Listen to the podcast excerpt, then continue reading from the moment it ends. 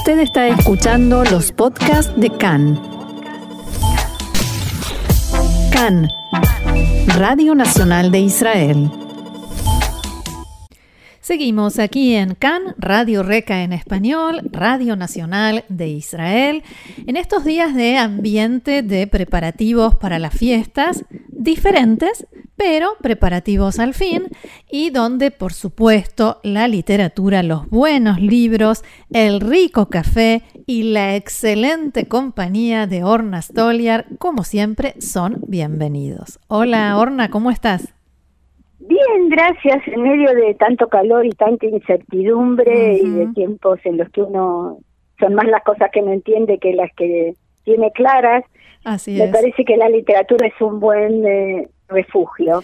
Esa es la palabra, el refugio. Y vamos a refugiarnos hoy en literatura relacionada precisamente con estos Yamim Noraim, con los días terribles, los días mm, de las fiestas que nos preparan para las fiestas de Rosh Hashanah y después Yom Kippur y con las festividades en sí. ¿Qué nos traes? ¿Qué nos preparaste? Traje dos poemas de autores contemporáneos y justamente quería hacer una brevísima introducción con respecto a Yamin Noraim. Los días terribles no son terribles en el sentido que solemos darle a la palabra de algo que inspira terror, algo espantoso, sino los días de veneración, de reverencia. Irá en hebreo, Irá, que es la misma raíz de Norá, es Irat Akabod, es es un respeto, una veneración tan grande que uno siente cierto grado de temor, pero claro. son son días de veneración. No son una tragedia. Sobre, to- sobre todo de reflexión, ¿no? Cada uno hace su balance del año que terminó, sus planes para el año que va a empezar. Sí, todos esos eh, propósitos y eh, esas eh, cosas que nos prometemos hacer el año que viene y que después las volvemos a prometer seguramente el año próximo. Así es. Yo creo que la única ventaja de esta situación tan incierta es que sabemos que no podemos hacer planes a largo plazo, porque seguramente la realidad va a cambiar día a día. Así es, así es. Bien, vayamos a los poemas entonces. Eh, voy, voy a empezar con eh, Miron Isaacson, que es un poeta contemporáneo, como dije, nació en 1956 en Haifa, y viene de una familia tradicionalista en, en cuanto a la observancia de los preceptos religiosos. Él con el tiempo se fue haciendo un poco más estricto que su familia, pero con una visión de mundo muy amplia y muy interesante, porque puede conjugar el, el mundo cotidiano secular de nuestros días con los principios y los preceptos que tienen ya miles de años. Sí. Y otro dato curioso, él viene de una familia con algunas generaciones en Israel que se dedicaban al cultivo de cítricos, algo que era tan habitual en Así los es. primeros años, incluso antes de la creación del Estado. Y él, eh, podemos decir que vive de la poesía y que no vive de la poesía, aunque parezca un juego de palabras, porque él dedica la mayor parte de su tiempo a la creación poética, porque eso es parte esencial de su vida, pero obviamente nadie puede hacerse rico con la poesía, ni siquiera mantenerse. Mm, No sé si te lamentablemente. estoy revelando un gran secreto. No, ni a mí ni a los oyentes. Entonces él para ganarse el sustento trabaja en la empresa de cereales, de no cereales, perdón, de cítricos de su familia. Ujú. Y a uno le suena un poco raro esto que se dedique simultáneamente a actividades comerciales y empresariales y a la poesía. Sí. Pero no es el único caso, podría decirte. Había otro poeta, Ori Bernstein, que lamentablemente murió hace un tiempo, que también la poesía era su vida interna, su pasión, y en la vida cotidiana era el gerente general de una de Ampor, una empresa muy conocida en Israel que Ujú. fabrican electrodomésticos. Y supongo que hay muchos más, no solo aquí. Así es, porque como ya dijimos, de la poesía nadie puede vivir. Lamentablemente, Sí, tristemente. sí, yo creo que si los artistas pudieran vivir dignamente de su creación, el mundo sería un poco mejor de lo que. Suscribo al pie. Entonces, hay un poema que me interesó, que está incluido en un libro que se llama Bapá Mazot, o sea, esta vez, y que se publicó en el 2011, o sea, hace nueve años, podemos decir que es un texto nuevo, relativamente, y el poema se llama Shofar. El shofar creo que es uno de los símbolos más representativos de Yamim Noraim, de Rosh Hashanah y Yom Kippur, es ese sonido tan fuerte del cuerno de carnero que nos invita a la reflexión, a la contrición, a tratar de enmendar nuestros errores.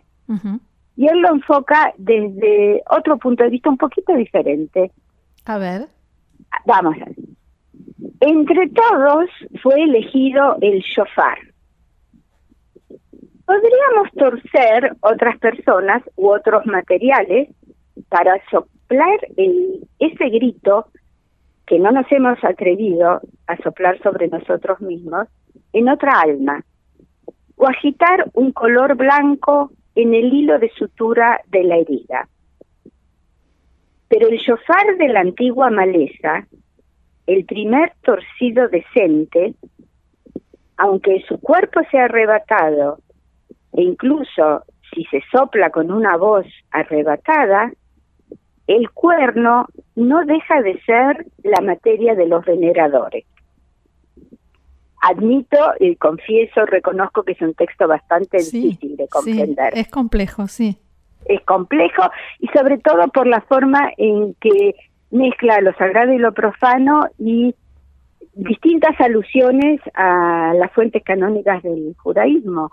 Eh, como todos sabemos, el shofar es ese cuerno torcido, retorcido, doblado. Hay animales que tienen cuernos rectos. Y soplar el shofar es todo un arte, no, no cualquiera puede hacerlo. Hay que aprender. Hay que aprender y hay que practicar mucho. Y lo que él dice, entre todos, todos, entre todos los cuernos posibles, eligió el shofar, que es un cuerno torcido, retorcido, en el sentido literal de la palabra. Y el grito del, del shofar se vuelca en otra alma. Mm. O sea, lo sacamos de nuestro interior, el, el que toca el shofar tiene que sacar sus fuerzas más internas para que suene como corresponde. Sí y ese sonido se vierte sobre otras almas, las almas de mm. quienes lo oyen. Y acá hay una, una, metáfora muy interesante, el color blanco y el hilo de sutura de la herida. Sí, eso, eso me llamó la atención, ¿de qué herida? ¿De qué herida? Bueno, eh, yo entiendo que habla de una herida metafórica, ¿no? No es un cirujano que está... Claro, claro, pero, pero ¿a qué se quiere referir? Pero claro, primero el color blanco. Nosotros sabemos que una de las costumbres de los Yamin Noraim, sobre todo en Yom Kippur, es vestirse de blanco. Sí. Como símbolo de la pureza, de que nos liberamos de nuestros pecados, de nuestras malas acciones y volvemos a empezar. Sí. Y el, lo que yo entendí acá es que el sonido del shofar nos estremece hasta el alma y de alguna manera nos ayuda a cerrar nuestras heridas a, purificarnos de nuevo, a, cerrar todos esos dolores que fuimos acumulando durante el año. Y a empezar una página en blanco. Y a empezar de nuevo, eh, que no, no es que repetimos los mismos errores, lamentablemente la reserva de errores no se acaba nunca, siempre vamos a encontrar otros nuevos. Tratamos de no repetirlos, por lo menos. Trata. Esa es una de, de las definiciones, ¿no? Que cuando uno realmente enmienda su conducta, cuando no vuelve a cometer el mismo error. Así es. Quiere decir que ha aprendido algo. ¿Y a qué te suena el shofar de la antigua maleza o la antigua maraña, podríamos decir también? No sé, también me quedé, me quedó un gran interrogante, como qué quiso decir con eso.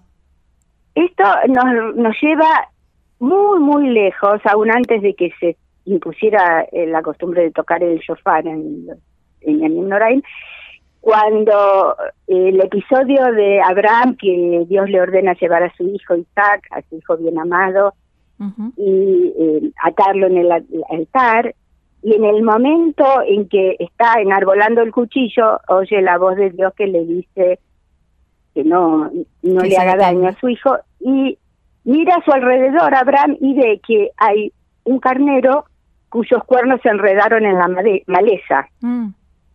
Y ese es el carnero expiatorio que Abraham ofrenda en lugar de su hijo.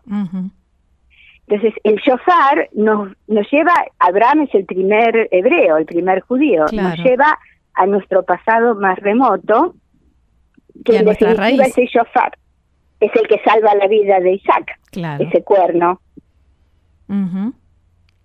y, acá hay una, una combinación de dos palabras que a mí me llamó mucho la atención. El primer, torcido decente. O porque ese cuerno retorcido fue el cuerno salvador. Sí. Y nosotros generalmente cuando decimos algo está torcido es algo que está mal. Está mal, sí, que hay que empezar de nuevo o terminarlo. Sí, esto en, literatura, esto de juntar dos términos que en la realidad se contraponen y no hay forma de conciliarlos, eso es un oxímoron. sí. Como hay, hay un poema español famoso que dice, soñé que la nieve ardía. Sí. Son dos cosas que no pueden ir juntas. En el mundo de la lógica. En, la literatura de, de la literatura sí. Claro. Y el final nos vuelve a traer a los Yamin Noraim. El cuerno no deja de ser la materia de los veneradores. A mm. Yereim volvemos a ese temor reverencial, no del espanto, sino del máximo respeto. Claro, sí. Y en una entrevista que le habían hecho a Miron Isaacson sobre este poema específico, que no es fácil de comprender, la primera pregunta fue, ¿qué para ti el shofar? ¿Por qué elegiste el shofar? Y él dijo que para él el shofar implica el volver a los orígenes del judaísmo y que es una especie de declaración pública, porque deja oír su voz, pero al mismo tiempo es algo muy profundo y muy personal. Hmm. Alguien que llora no porque está triste, sino porque esa es la melodía del alma. Wow, me gustó eso. Solo un poeta puede contestar de esa manera. Absolutamente. Y de, de esta manera queda bastante clara la relación de este poema que aparece, a primera vista parece tan complejo y tan eh, oscuro, con, con estos días de veneración, de respeto, de, reflexión, y con volver a los orígenes, eh, sacar lo más hondo de nuestra alma y cerrar las heridas. Bien, me gustó. Sí, ¿no? Ahora eh, habría que leerlo de nuevo varias veces y ya lo entenderíamos de otra manera. Y encontré otro poema, también de un autor contemporáneo, que hace referencias muy interesantes. Se llama Tom Adani Nave, o sea, dos apellidos. Nació en un kibutz, en Givat Brenner, y vive ahí hasta el día de hoy con su familia. Nació en 1979, o sea, es aún más joven que Isaacson. Eh, estudió en la escuela del kibutz, vive en el kibutz, por supuesto en la escuela secundaria eligió la orientación de literatura y teatro, claro. y después eh, tiene otra profesión que no es estrictamente literaria, estudió psicología en la universidad. Y se dedica, como habíamos dicho antes, de la poesía no se puede vivir, entonces él ejerce su profesión de psicólogo su primer libro de poesía se publicó en 2011, o sea, también son textos nuevos, nuevos. Y después, en el 2015, publicó el segundo libro de poesía. Y este poema es muy breve, mucho más breve, y el lenguaje es menos eh, oscuro, es más cotidiano, pero también nos eh, llama a la reflexión. Veamos. En hebreo se llama Mish Allah, que es, es al mismo tiempo un deseo y una aspiración, algo que, que buscamos, que queremos. Cautelosamente cargo un deseo a espaldas de la esperanza, tal como se carga una bicicleta en un vagón de tren. Quizás contigo los ayunos del corazón sean anulados y las encrucijadas del corazón se redondeen como las rotondas de tránsito. Eso es todo. Me gustó eso de los ayunos del corazón. Sí, ¿no? Es algo. Por supuesto que los ayunos nos despiertan inmediatamente la asociación con Yom Kippur. Claro, sí, sí. Y que es el, el final de ese proceso de los 10 días de reflexión, de contrición. Pero hay algo más que nos recuerda a Yom Kippur en, la, en el contexto específico de la sociedad israelí actual. Que es la bicicleta. la bicicleta, claro. ¿Quién no ha visto a los chicos y jóvenes que salen masivamente con con sus bicicletas. Pero acá, ¿a dónde se carga? Y también vemos en las estaciones de tren, cuando los, en aquellos tiempos en que los trenes circulaban normalmente, como la gente que lleva bicicletas y hay un vagón especial en el que se pueden cargar las bicicletas. Y acá se carga la bicicleta lo que se carga no es la bicicleta en un vagón de tren, que es una imagen muy cotidiana, sino un deseo a espaldas de la esperanza. Esa, esos deseos son nuestra esperanza de un año mejor, de no repetir los errores. Y después vienen los ayunos del corazón y las encrucijadas del corazón. Acá hay un juego de palabras en hebreo que en ningún otro idioma suena igual, porque los ayunos del corazón son som, somotale, y las encrucijadas o los cruces de camino, somet, sinteyale. Ah. Entonces, claro, en, la traducción perdemos ese juego. Ese juego, claro. Pero eh, acá se juntan los ayunos del corazón, o sea, toda nuestra mortificación para expiar nuestras malas acciones, y Después de ese proceso de recapacitar, los, eh, los cruces de los caminos del corazón se redondean. Nosotros cuando decimos que algo se redondea es para que no tenga aristas que pueden lastimar. Claro. Y las rotondas de tránsito, una de las eh, principales explicaciones para el reemplazo de los semáforos por rotondas de tránsito es que dicen que eso eh, disminuye el número de accidentes, porque el, los coches no tienen más remedio que reducir la velocidad. Claro. O sea, nuestra reflexión, eh, nuestro deseo de mejorar, eh, de tener esperanzas, reducen, como las rotondas de tránsito, reducen el riesgo de, de accidentes o de errores o de problemas o como querramos llamarlo. Me gustó. Y todo esto dicho con un lenguaje sumamente coloquial. Y poético. Y muy poético al mismo tiempo, que eso es muy interesante, cómo tomando las palabras y las imágenes más eh, prosaicas y más cotidianas, como cargar una bicicleta en el vagón del tren, se crea todo un mundo eh, de reflexiones bastante profundas. Como solo un poeta puede hacer.